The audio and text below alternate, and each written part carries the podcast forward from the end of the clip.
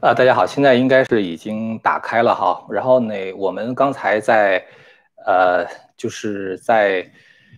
直播的时候呢，出了一些问题，不知道为什么，就是我们的这个信号没有上来，所以说我现在新开了一个。呃，大家如果要是还能够跟刚才的那个呃链接底下的朋友们联系上的话，可以让他们转到这边来看哈。呃，今天呢，就是想给大家说一下这个关于拜登这个硬盘门最新的进展。呃，非常感谢大家啊！就是这个临时换了一下之后的话，大家马上就过来了。首先跟大家说一下这个硬盘门最新的进展哈。今天呢，最引人注目的事儿呢，就是 FBI 现在已经确认了，就是拜登的硬硬盘呢，现在已经是在 FBI 的手中。其实呢，这个拜登的这个他的儿子呀，这个 F 这个 FBI 呢，早就拿到了他的硬盘，在去年十二月九号的时候，呃，当时这个苹果店的店主呢，就呃。参与了一个就是在达拉维尔举行的一个叫做大陪审团的一个听证，呃，我们昨天呢介绍了一下这个大陪审团啊，所谓大陪陪审团的话，就是说是在一个案子在审之前啊，他们决定说这个案子是不是要进行调查。嗯，当时呢这个拜这个呃店主呢已经作证，所以当时这个大陪审团就发出了一个传票，然后这个 FBI 的话呢就拿着这些传票呢把这个硬盘呢就给拿走了。当然，这些东西的话，它都是出于这个店主单方面的叙述。但是今天呢，福克斯新闻采访中呢，已经证实说，呃，这个店主呢，这个确实是把这个电脑交给了 FBI 哈。这个 FBI 的话，但是他们没有确认他们是否在对这个硬盘门里边的内容呢进行调查。通常来说的话，就是 FBI 的话，当他在进行调查的时候，他不会确认一个。他正在调查的案件啊，比如说你问你是不是在查这个事儿啊？通常 FBI 如果正在查的话，他就不会跟你确认。当然的话呢，他也不会否认。呃，但是既然硬盘已经在 FBI 手里边的话，我想这个 FBI 的话，他是肯定会查的。这个呢是一个比较新的进展。再一个进展的话呢，就是有两个 FBI 的高阶主管向福克斯新闻证明说，呃，这个硬盘的话呢，它不是俄罗斯对。这个这次美国大选为了，比如说打败这个拜登，帮助川普所进行的这个信息战，而且 FBI 的话呢，也没有对所谓的这种信息战进行调查，因为现在左媒的话呢，他们的这个一个谈话要点哈，就是呃，当你一说说有有这么一个硬盘门的时候，他们就说说这是俄罗斯在这个想办法干涉美国的大选啊，这是俄罗斯提供的硬盘等等。但是呢，就是 FBI 已经确认了，说这个硬盘并不是俄罗斯提供的。FBI 的这种说法的话呢，它和我们昨天提到的美国情报总监就是 Redcliffe 啊，他的这个说法呢是一致的。啊，我们昨天已经介绍了哈，就是美国它这个情报界的话，它有一个叫做 DNI，就是呃 Director of National Intelligence 啊，相当于国家的情报总监。他呢是把全国的各个情报部门的这个收集到的情报进行汇总的一个部门。他要说没有啊，这不是俄罗斯在干涉美国的大选，那就一定不是。所以 FBI 的话，至少他们也证明了这一点。那么还有一个比较重要的这个新的证据的话，就是 FBI 的话呢，呃，有一个高阶主管向福克斯新闻证明说，他们所根据他们的分析哈，就是拜登的这个硬盘里边的邮件呢是真实的啊。他用的这个词词叫做 authentic 啊，authentic 的意思就是货真价实，就是说这个邮件的话，它不是。这个由某一个人伪造出来的，而一定就是拜登本人收发的啊，所以说这方面的话呢，就是等于是出现的证据，对于川普这边的话，这个阵营的话是越来越有有利啊，对于拜登的话是越来越不利。这个呢是关于硬盘门的一些进展。我们知道呢，这个呃，在后天就是十月二十二号的时候，总统辩论呢就要登场了。那么这个。呃，川普的原来的这个首席国策顾问呢，就是班农呢，他在今天接受采访的时候，他讲，他说在未来的二十四小时到四十八小时之内呢，他们会放出一些非常猛的料来啊。他说这个，呃，因为当时他在接受这个福斯新闻，好像是那个 Maria b a t i r o m o 在这个采访他的时候，就问他说，你们手里边有那么多的料，是不是准备在大选之前，就是十一月三号之前放出来？然后呢，这个班农回答说：“我们准备在未来的二十四小时到四十八小时之内就给它放出来。”这个原因的话，他说：“我希望在拜登星期四大选之前的话，需要去面对这些问题。”呃，所以我觉得就是说，在我们做这个节目的时候，可能明天后天的话，我们会看到更多的这种爆料啊，就就是对拜登更多的不利的这种爆料。呃，当然这种爆料的话，不是说是呃出于一种选战的。这种就是为了抹黑对手，就是他们拿到的证据的话，一定是非常实锤的证据。这个呢是关于硬盘门的一些更新哈。下面的话呢，想说一下就是，呃，关于这个星期四这个大选，这个星期四这个总统辩论的问题啊。其实呢，一直到今天我们都不能肯定拜登是不是会在星期四的时候出来跟川普辩论啊，因为我觉得他应该是会觉得很没有脸的啊，就是因为这这些事情揭露出来之后，一直到现在他都不敢反驳一句话啊，说这个里面哪句话。就是哪个东西是造假的啊？比如这个 email 是假的啊，那个数字是假的什么之类的，他没有敢做任何的反驳，反而是躲到了地下室里边。他说他在为礼拜四的这个总统辩论做准备啊，实际上的话就是不敢出来面对这个选民啊，包括有可能会万一要遇到一些选民对他进行质询，或者是说有一些右翼的媒体对他进行质询的话怎么办呢？所以拜登现在就躲起来。但是的话，躲起来的话，它并不是一个长久的办法，是吧？那礼拜四的时候，你到底出来还是不出来呢？其实一直到今天的话，我都不是特别肯定说这个拜登到那天会出来。呃，这两天我看到一些说法哈，包括在福克斯新闻上有一些说法，就有人说说这一次这个总统辩论的话，对于川普来说的话是非常的呃 bias 的，就是说这个充满偏见的，因为呢。负责主持辩论的那个人，咱们已经说过了哈，他跟这个奥巴马就是非常好啊，就是这个家族关系非常好。在二零一二年的时候，到白宫去过圣诞节嘛。那么同时呢，就是这个人是长期以来大大规模的大金额的给这个民主党捐款，所以我们可以想象，在礼拜四辩论的时候，又是一个川普一对二的局面，就是川普除了要跟拜登辩论之外，还要跟这个 Welker 啊，就是这个主持人进行辩论。所以有人就说说这个川普最好还是别出来了。既然别人已经给你设了这么一个局啊，问的问题都是那些特别难以回答，就是故意给你难堪的问题，而真正对你有利的问题的话，人家根本就不会提。所以他们就建议说说川普就不要去参加辩论了。我觉得川普一定要去啊，川普一定要去。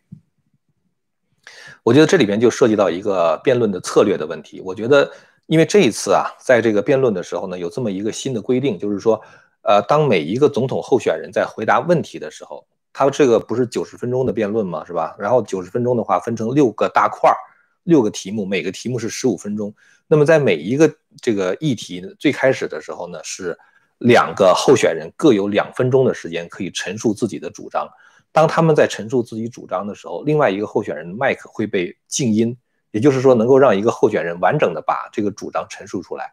我觉得这个可能是他们出于对拜登的一种保护，因为拜登这个人他有点老老年痴呆嘛，就是如果川普对他攻击特别猛烈的话，他可能思路就乱了，是吧？或或者他就想不起来他要说什么了。所以呢，他们认为说这可能是对拜登一个有利的，呃，一种就是设计吧。但是我觉得呢，其实这个设计对川普是非常有利的。我只能讲，如果我是川普的话，我一上来啊，比如说他第一个问题，这一次这个辩论设立设置的这六大议题的话，原来跟川普的团队是说好了，都是关于 foreign policy 的啊，就是关于这个外交政策的。但是突然间就一看拜登外交政策很失败嘛，这个川普的外交是特别成功的，所以他们就改了很多的议题，就是包括 COVID-19 呢，就是这个呃疫情的这个防疫工作呀，包括这个什么美国是不是有系统的这种种族歧视啊啊，包括这个呃 climate change 哈，这个气候变迁呐等等这些事情，在以前都已经讨论过很多次了。他们就故意用这些东西的话，希望能够让川普难堪。但是我觉得川普一定不要跟着他们的调子起舞哈。我觉得川普一上来，首先要跟选民说一句话，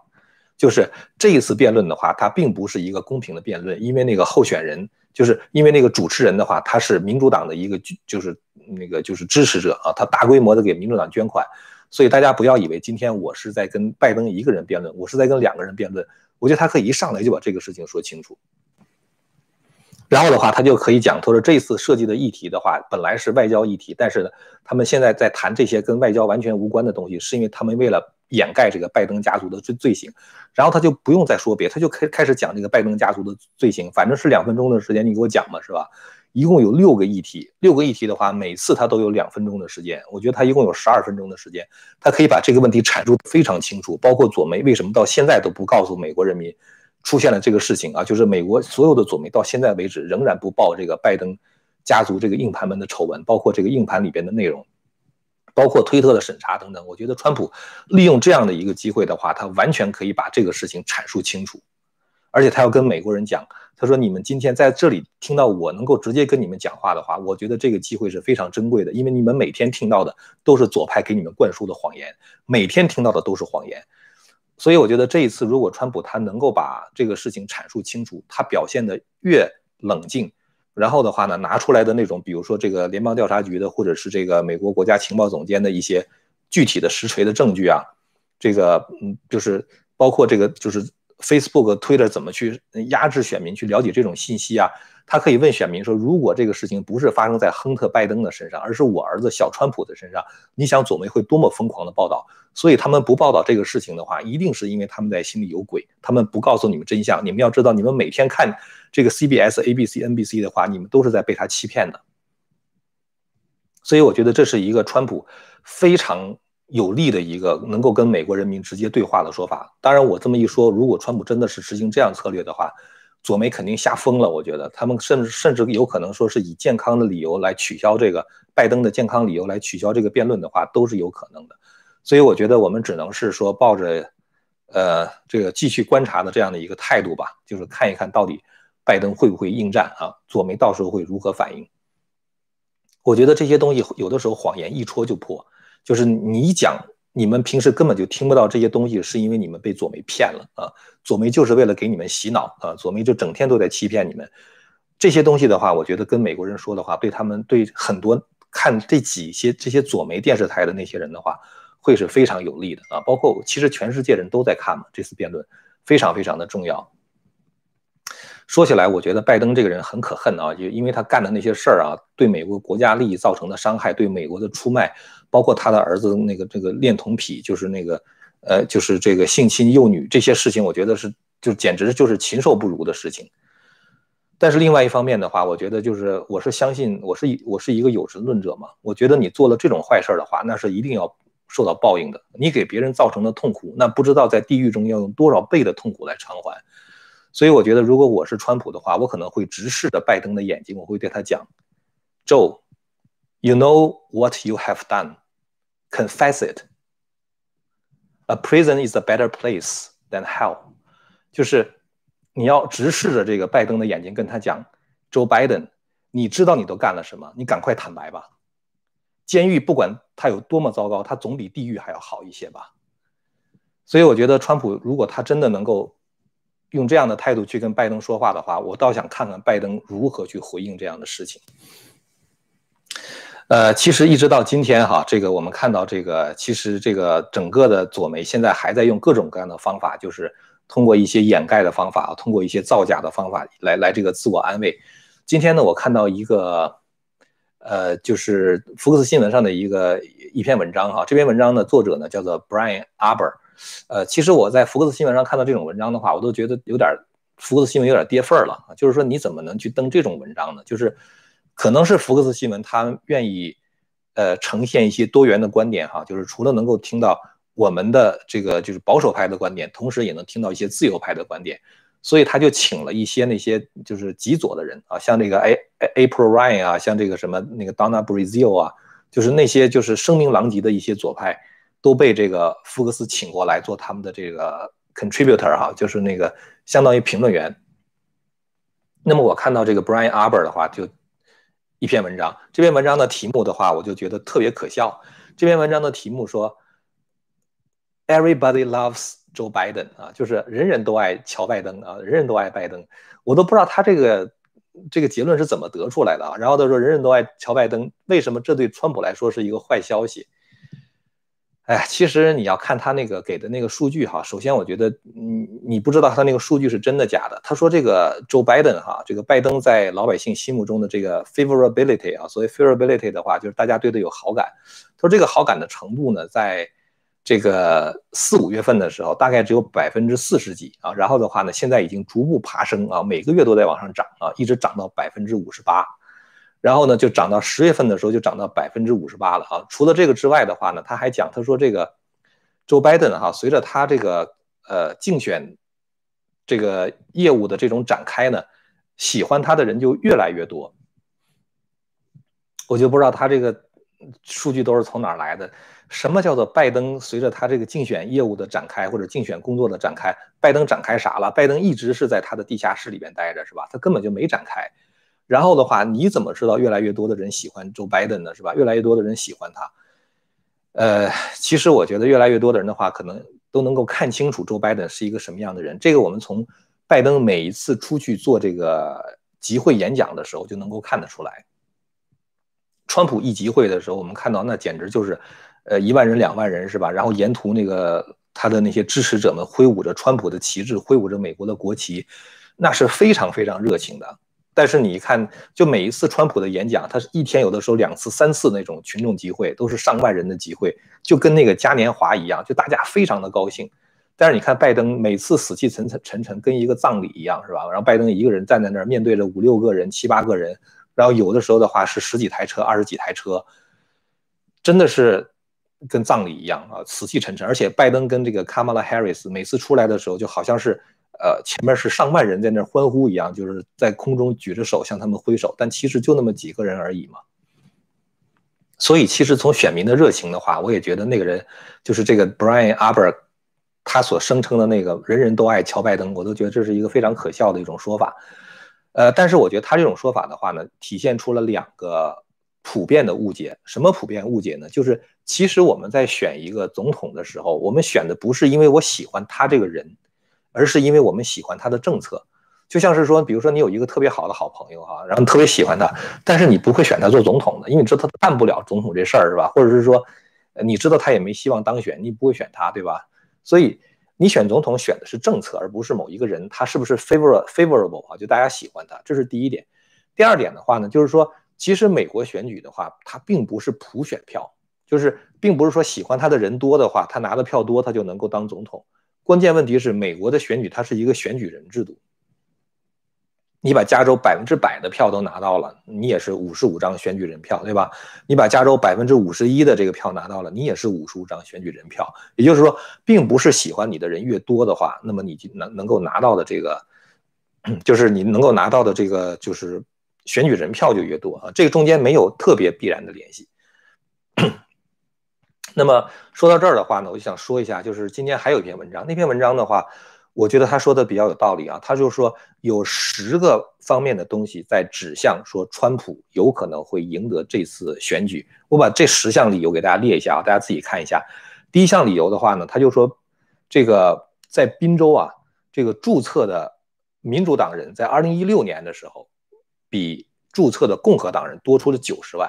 我们知道宾州的话，它是一个过去是比较偏蓝的州，是吧？它是比较倾向于民主党的。但二零一六年的时候被川普给翻红了，而当时宾州注册的民主党人呢，比注册的共和党人多九十万。那么今年呢？今年的这个宾州呢，注册的民主党人只比共和党人多出了七十万。也就是说，在过去川普当总统的四年中，宾州有百分之二十的人。他们不不是呃，有二十万人的话，他们不再注册为民主党。也就是说呢，实际上就是说，我们可以看到，这个川普在宾州的话，他的这个注册为民主党就支持民主党的人的话，实际上现在正在减少。那么，如果二零一六年川普都能够拿下宾州的话，那么很有可能在二零二零年的时候也能够拿下宾州。这是一个哈，还有一个的话呢，就是关于这个呃，佛罗里达哈，在佛罗里达。佛罗里达的话呢，在二零一六年的时候，注册的民主党人比注册的共和党人多出三十二万七千票，而今年呢，注册的民主党人比注册的共和党人只多出十三万四千票，也就是在过去的这些四年里边，在佛罗里达州的民主党人的话也减少了二十万，而川普当时是赢得了佛佛州，是吧？那么今年民主党人更少了，他应该更容易赢得佛州，所以我觉得这是。川普可能会赢得佛州的这个这个这个一个重要的指标啊，这是川普能够赢得大选的第二个有利的因素。第三个因素的话，就是来自于拉丁裔的支持啊，就是呃，在二零一六年的时候呢，当时这个支持川普的拉丁裔只有百分之三十几，好像是百分之三十五，而现在的话呢，在福州支持川普的拉丁裔已经达到了百分之，我看一下数据哈，已经达到了百分之五十。而拜登的话只有百分之四十六，就是二零一六年当川普赢得福州的时候，我们知道传统来说的话，少数族裔哈，拉丁裔也好，非洲裔也好，他们都是民主党的，基本上他们认为是铁票，他们认为想当然的话就是就是这些黑人或者是拉拉丁裔的人就应该是投民主党的。通常来讲的话，拉丁裔支持共和党候选人的这个比例的话，也就是百分之十几，但是现在的话呢，在佛州的话已经达到了百分之五十啊，而在二零一五年的时候，当时川普只有百分之三十几的支持率嘛，就是在拉丁裔中，所以你会看到，等于是过去民主党的这个铁票仓的话，其中这个福这个拉丁裔也是在离开这个民主党，是吧？第四个理由的话呢，就是非洲裔，非洲裔的话呢，在二零一六年的时候支持川普的概这个这个人数少的可怜，只有百分之八，也就是全国只有百分之八的黑人投票给川普。呃，前段时间拜登不是有一句特别那个有名的话嘛？他说：“这个如果你是还不知道投给拜这个川普还是投给我的话，你就不是一个黑人啊。”他跟一个黑人讲：“他说你别看你是个黑人，但是如果你不投给我的话，你就不是一个黑人。”所以在他们看来的话，黑人是想当然的就应该投给民主党的。但是现在的话呢，川普在黑人中的支持率也在飙升，因为。川普对于黑人的话，他不是用那种民主党的方法，就是说给你发福利啊什么之类的，他是想办法让你找到工作啊，然后让你自食其力，从此过上有尊严的生活。那么现在非洲裔支持这个川普的这个百分比多少呢？九月份的时候，拉斯穆森的民调说有百分之四十五的黑人现在都在支持川普。九月份拉斯穆森的民调，而那个之前的话，就我不说二零一六年川普只有百分之八的黑人在支持他吗？是吧？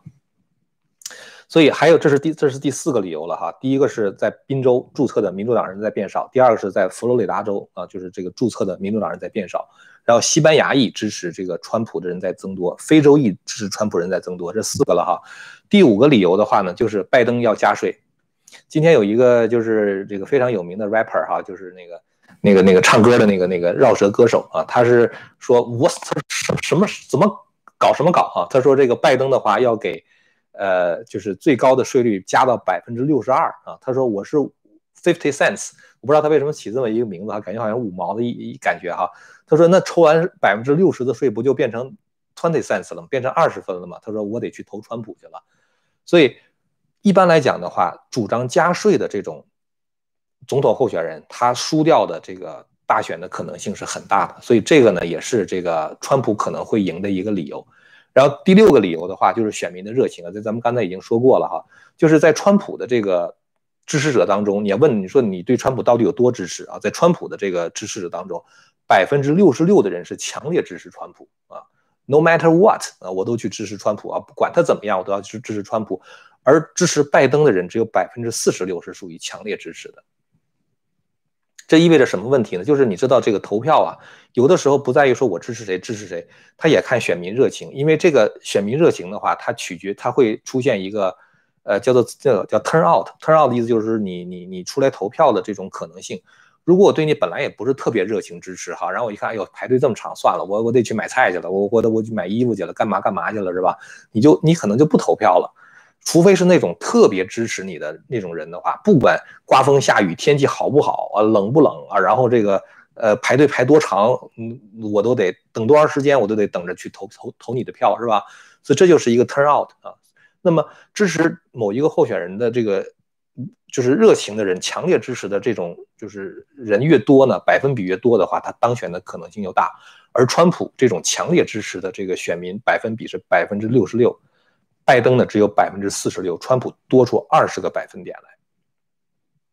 这也是川普能够就是很可能会赢的原因哈。然后呢，还有一个原因的话呢，就是这个现在的根据现在这个先期投票哈，因为现在很多州的话都已经开始投票了嘛。皮尤中心呢曾经有一个调查哈，他说呢这个亲身去投票站投票的人，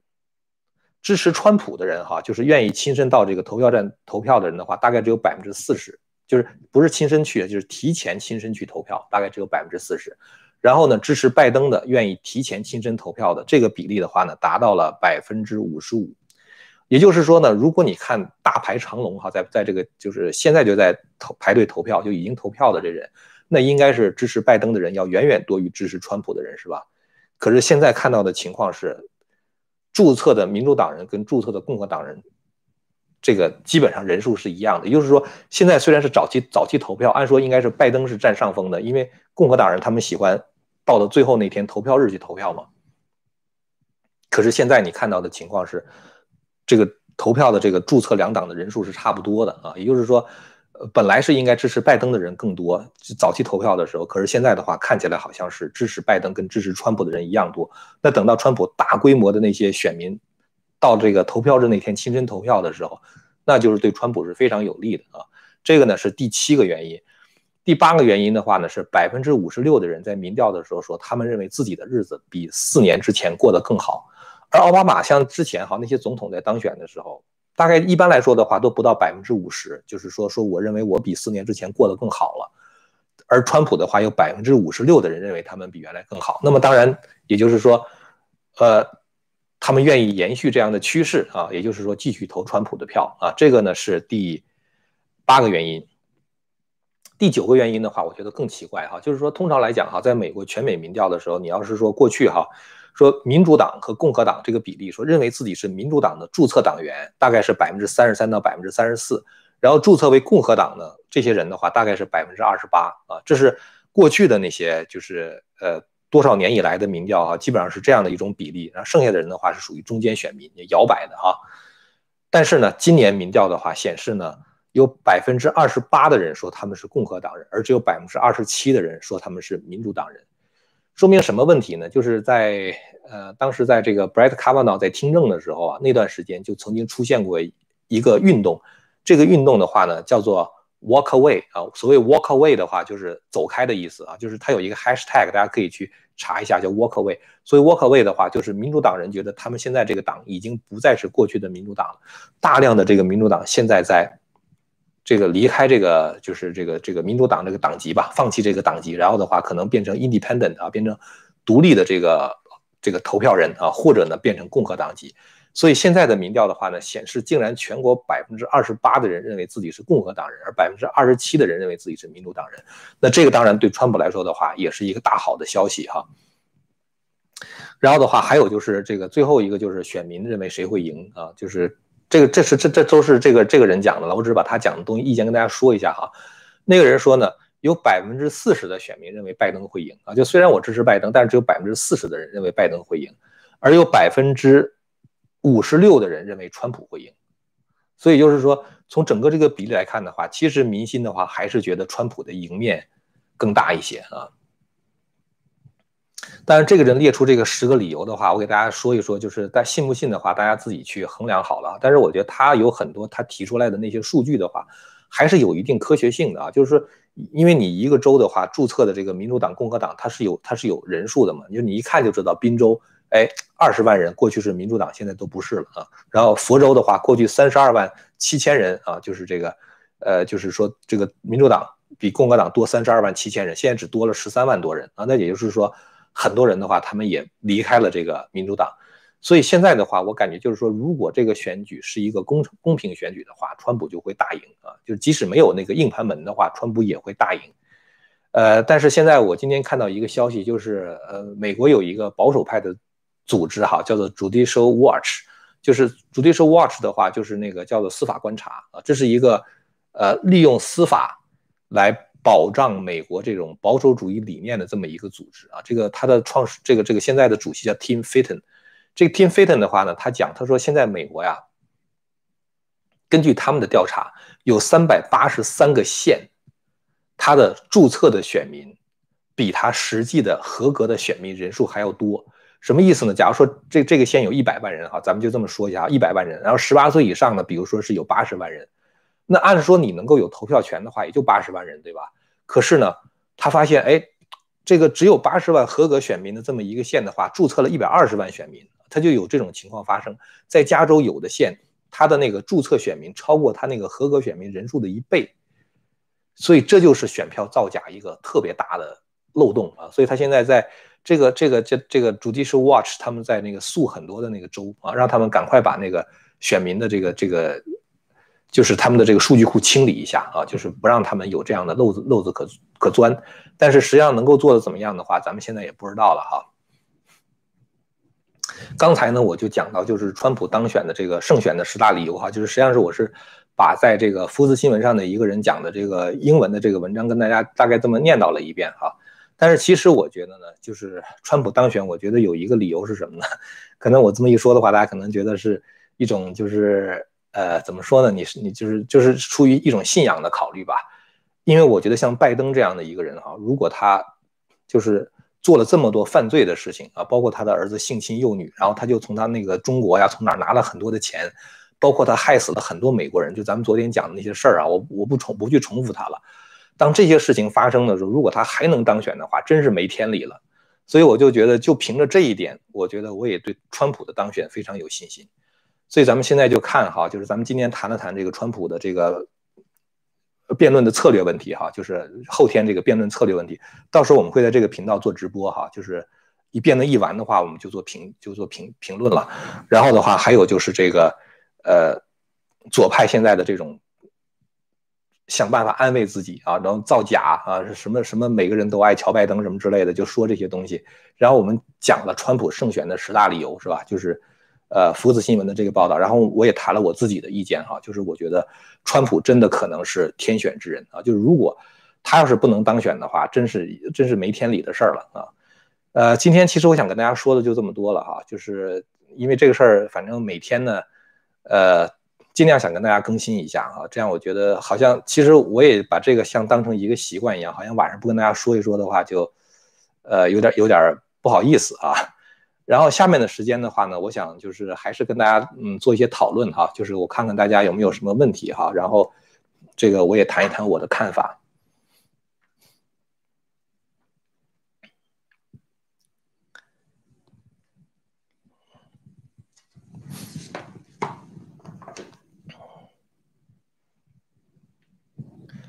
呃，咱们这个咱们这个就是今天也不说太长了哈，咱们这个再再再说个。八分钟九分钟，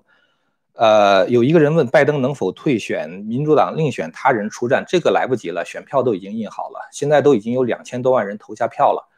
呃，两千多万人投下票的话，那当然这个选票上是拜登，如果临时换人的话，那是不大可能的哈，呃，有人就说说有没有可能说那个 Hunter Biden 被自杀啊，就是就是民主党不知道怎么着想起来找一个杀手把这个 Hunter Biden 给杀掉了。然后的话一了百了是吧？那他死了嘛，死无对证，什么事都可以不承认了，啊，然后的话，这个这个这个大家出于悲情啊，就是又去投了这个拜登的票，呃，这种事儿啊，我觉得就是可能性很小啊，因为大家现在都在密切的关注着这个事态的发展啊。如果他要死的话，那我估计可能真的跟那个 Epstein 那个死差不多了。就是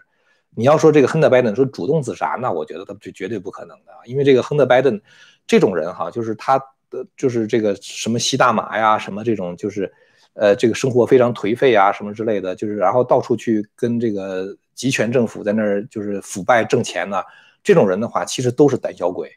绝对没有自杀的那种勇气的啊，因为他活着是为了享受，他觉得他死了之后那不行，他如果相信有地狱的话，那就下地狱了，那他怎么敢自杀是吧？他如果要是不相信地狱的话，他觉得死了之后的话，那就是这个这个再也没有享乐的机会了，他就。这种人，我觉得都是不不大可能自杀的，所以我觉得就是亨特·拜登，我觉得就是这这个，我觉得不应该太担心这件事儿吧。呃呃，有一位朋友说，为什么有人说印度支持拜登当选？这个是哪来的消息？我是没有看到。我觉得这个川普其实对印度的支持还是挺有利的啊，就是这个中印边境冲突的时候，美国是明确的站在印度这一边的。呃，印度其实跟中共发生冲突的时候，不光是川普站在这边，包括那个，就是那个苏联、那个俄罗斯也是一样啊。俄罗斯后后来卖给这个印度很多的武器嘛，所以中共在这个，他以为印度中国人反正瞧不起印度人嘛，他觉得印度又穷是吧？完了之后就是感觉好像特别的落后，然后管他们叫什么阿三呢？印度阿三什么之类的，但是。中共当时觉得在台海啊，在在这个这个南中国海啊，可能跟这个美国干干不过，就觉得想欺负欺负印度，是吧？这来这个煽动一些民族情绪。但是实际上的话，美国跟苏联的话都站在印度一边，中共马上就软下来了啊。所以我觉得印度支持这个，呃，支持这个拜登的话，应该是没什么道理的啊。嗯，还有一位朋友问说，今天加州有暴徒烧选票箱，怎么能知道谁的选票被烧了呢？这个事儿我也不知道应该怎么处理啊。这种事情的话，呃，因为你不知道是谁的选票被烧了，所以可能也就没有办法有这种重新投票的机会。呃，所以这种事情的话，那只能交给法律了，就是到时候可能会诉讼来解决啊。这个我也不知道最后应该怎么解决。呃，还有朋友问说，左媒这么疯狂，难道没有什么办法治吗？我觉得只能靠老百姓他的这种判断力了。所以我才说，川普这一次在第四次，在在这个第就是这礼拜四的这次辩论的时候的话，一一上来就要跟大家讲清楚左媒是怎么回事儿。我觉得很多人可能对这些事情根本就没有意识的啊，就长期以来泡在那个里边的话，他已经没有意识了。嗯。有一位朋友问说，如何看待预言家说川普可以连胜啊？然后另外关于刘伯温的预言您怎么看？哎，这些事情的话，我觉得其实我说了也不重要。嗯，反正我相信就是说这个世界上一定是，呃，神一定会站在正义这一边的。而且我觉得，呃，如果你要看这个圣经启示录哈，我只是这么说一下，呃不管那个撒旦有多疯狂，但是最后的话一定是神这面赢啊，一定是撒旦这一面输。所以呢，我觉得从我们现在看到的这种美国的这种政治上的分化哈，包括这个中共的那个猖獗，其实的话就是那个反神的那个东西。因为我信神哈，所以我就这么说，大家可以姑妄听之，就是我自己一个个人看法。中共的话，他是反一切神的啊，他反这个什么这个佛家的、道家的、什么什么基督教、天主教、犹太教，他什么神他都反。有人说中共是无神论，其实我觉得中共不是无神论，中共背后是有东西的。这个东西就是马克思在《共产党宣言》里边说的那个邪灵，其实也就是那个撒旦啊，就是那个东西。但是他不能跟别人讲，他说这个这个我是撒旦呐，那个你来信撒旦呐。他要这么一说的话，那一般人就会明白了。因为如果你要有撒旦的话，那一定有，就是如果你有鬼有魔的话，那一定会有神的一面吧？那人就会相信哦，原来是有神的，是吧？所以他其实呢。他为了让你这个远离神，所以呢，他就告诉你，他说呢，这个没有神，因为你只要不信神的话，你自然就会被人的欲望所主宰，是吧？吸毒啊，乱性啊，做各种各样很恶心的事情啊，包括那个，比如说这个呃腐败呀，什么偷盗啊，什么之类的，你就你就没有任何底线的去做了。你只要不信神，你道德一下就滑下去，因为在人中的话，本来就是你的良知和欲望之间的这种。过去叫天人交战嘛，就是你的天性这一面啊，就非常善的那一面，和你人的这个欲望这一面互相之间的这种交战，天人交战嘛，就是人本来就是这样。人你要告诉他说没有神了，这这面一下就失控了啊，就是你的欲望一下就膨胀起来就失控了。这种情况下，你做那些事儿的话，神就会觉得这人没法要了啊，这就会毁掉你的。所以实际上就是说，这是共产党的一个阴谋，就是说他说没有神。他本来就是魔，但是他又不告诉你说有魔，他因为他一告诉你的话，你就会相信有神了嘛。他告诉你说没有神，这样的话你就会道德会下滑的最快啊。所以呢，就是我觉得不管怎么样，就是你看任何一个预言啊，最后他都会讲说最后是神赢了啊，就像圣经启示录里边讲的最后那个较量的时候，最后是神赢了，对吧？有朋友问说，把假票清理后，加州有机会变红吗？变红的可能性，如果真能清理的话，哈，现在我觉得加州造假的可能性是太大了。呃，如果真的是没有那些造假的话，我觉得翻红的可能性不是没有啊，当然概率可能不是很高，因为现在加州的人口结构变了啊。就当前你想那个 Ronald Reagan 当这个总统的时候，一九八零年那时候加州是红州啊，加州的话其实一直是红州。现在的话，就是因为这个很多非法移民从这个南部边境墨西哥进到美国之后的话，别地儿不去，他就去加州，因为加州是对非法移民最宽松的嘛。Catch and release 是吧？抓到你之后马上就给你放了，而且这个加州有很多庇护城市啊，就是 sanctuary sanctuary sanctuary city，就是说你是这个本来比如说这个美国移民局执法的时候要给你遣送的，你只要躲到加州去，加州就保护你啊，不让移民局遣送你。所以他把很多非法移民的话都弄到加州，完了之后改变了加州的人口结构，然后再加上这选票造假啊，这样的话就给这个这个加州这个这个这个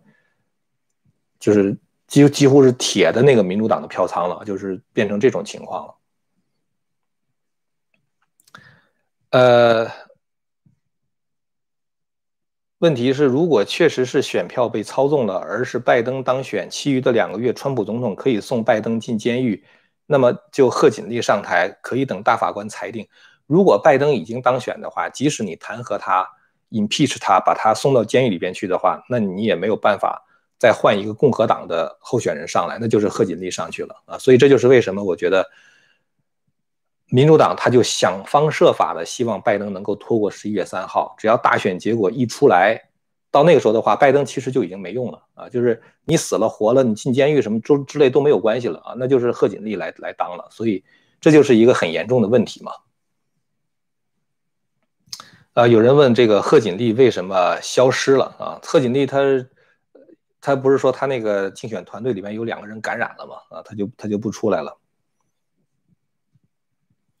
还有人问说，法轮功中的党团员的比例是最高的，这是谁说的？我没有看到任何这个统计数据。其实这方面哈，就是实际上法轮功里边有多少党员、多少团员的话，没有统计。因为为什么没统计呢？因为连法轮功到底有多少人练功，谁练法轮功的话都是不知道的。呃，很多那个过去的气功哈，因为有人问这个问题，我顺便说两句哈。因为很多过去那个练气功的话，他都是要交钱的，嗯嗯，就是就像会费一样。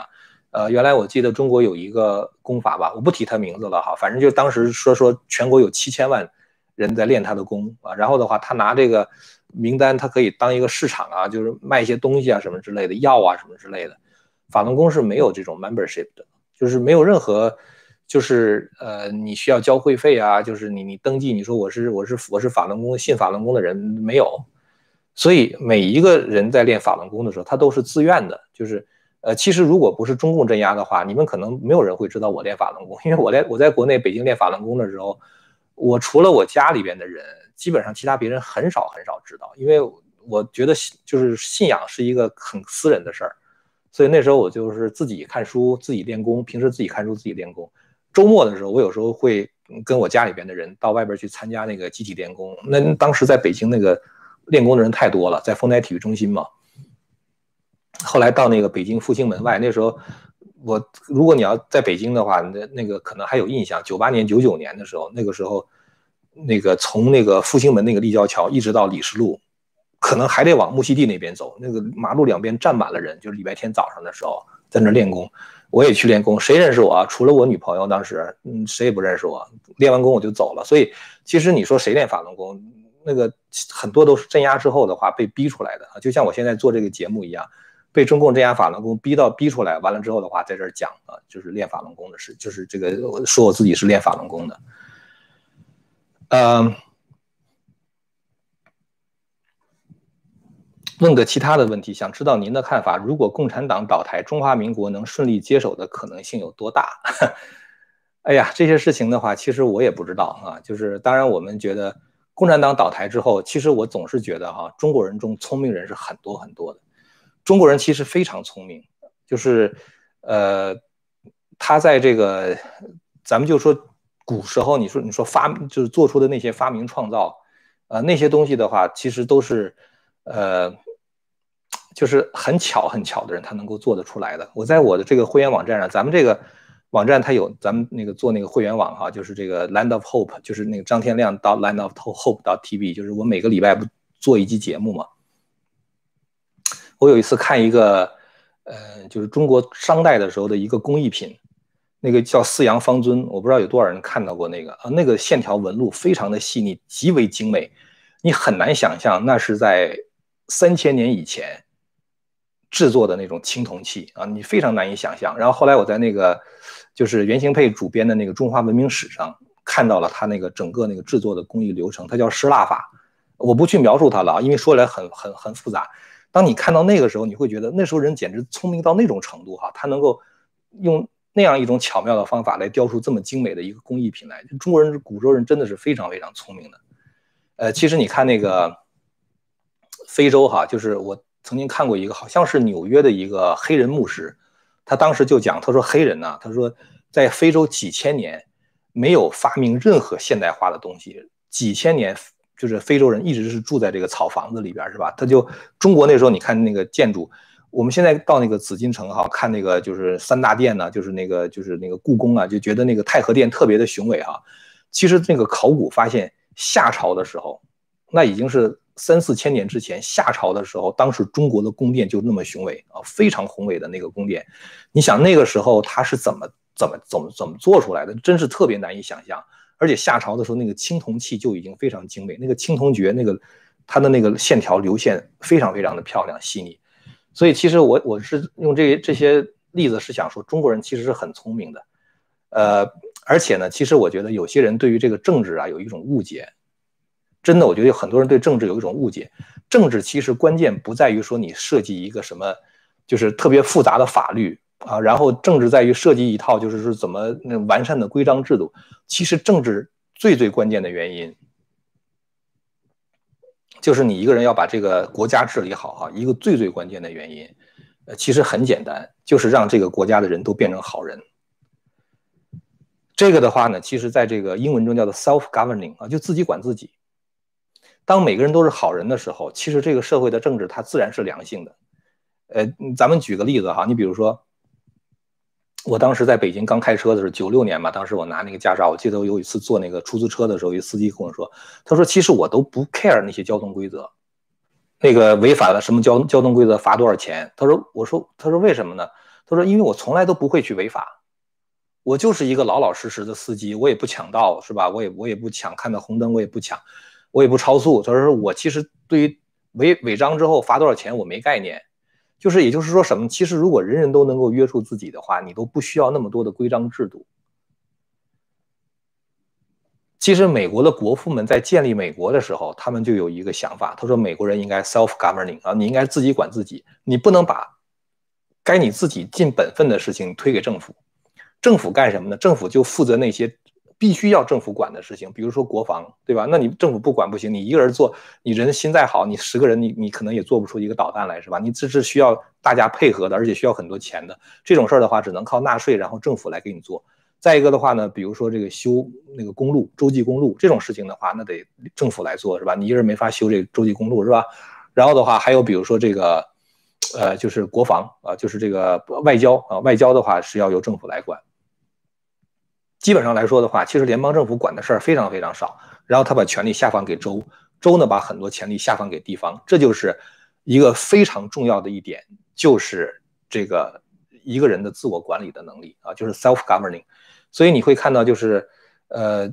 有的那个思想家嘛，我记得好像是托克维尔吧，他就讲，他说为什么美国那么好，是因为美国人好。当美国人不好的时候，美国就不好了啊！所以其实这个事情很简单。所以我想说，等到共产党垮台之后，说中国一个政治是一个什么样的形式？哎，其实我觉得中国迫切需要的不是建立一个什么样的政治制度，中国迫切需要的是信仰的重建啊！就当这个人的这个道德开始能够你相信神了之后的话，你一下子就把自己的道德锁定在神给你确定的那个善恶标准上的时候，你就是一个好人。当这个人是好人的时候，什么事儿都可以商量。人和人之间的话，都是与人为善的嘛，对吧？我同情你，你同情我，我对你好，你对我好，是这样的一种状态。那个时候国家就好管理了啊。所以，我我我其实就是关于这个这个政治制度这方面的话，我觉得首先还得解决人的道德的问题。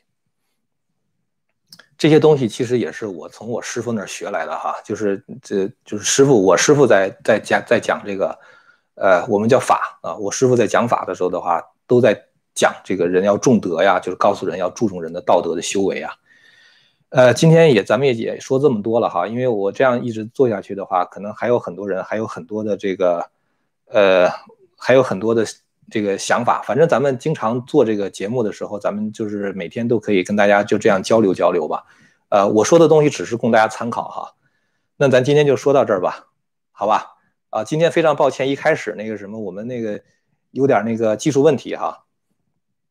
到了这个该播播出的时候没播出啊，就所以跟大家抱歉一下。然后我看到有一些人给我赞助啊什么的，也是一并表示感谢。